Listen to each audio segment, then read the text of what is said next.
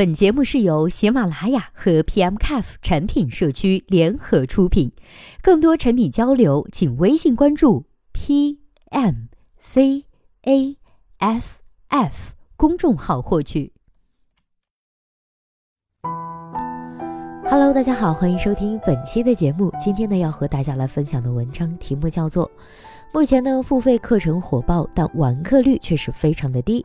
从产品功能设计角度，如何提高后续课程的用户到达率呢？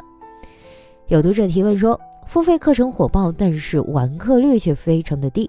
从产品功能设计的角度，我们该如何提高后续课程用户的到达率呢？今天为我们做出回答的这位作者的名字叫做 Raquel Bell。那接下来时间，我们一起来听一下他是怎么说的吧。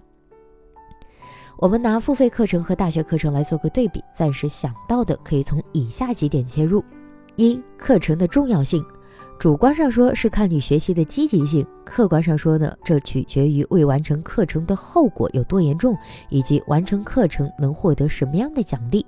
我们来看一下，大学课程不完成的结果是什么呢？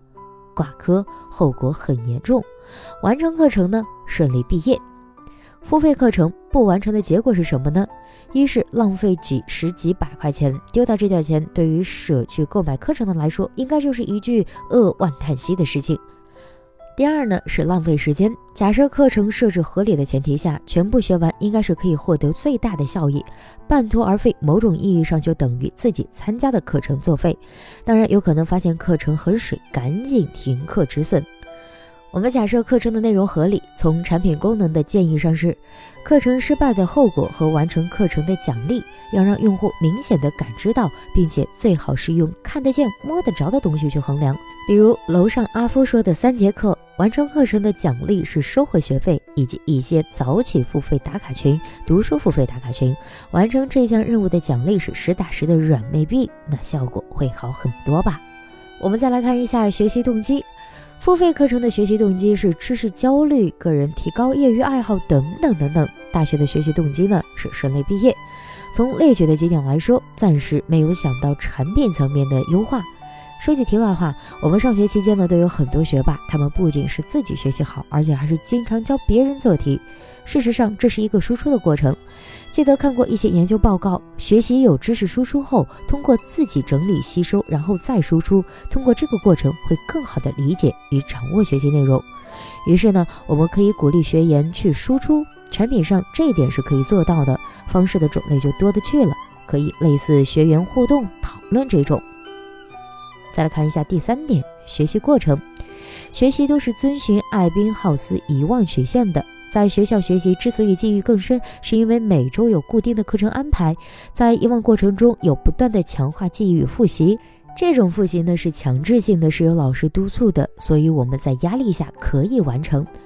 反观这些付费课程呢，除了一些直播课程，有很大一部分是事先录好的视频、音频。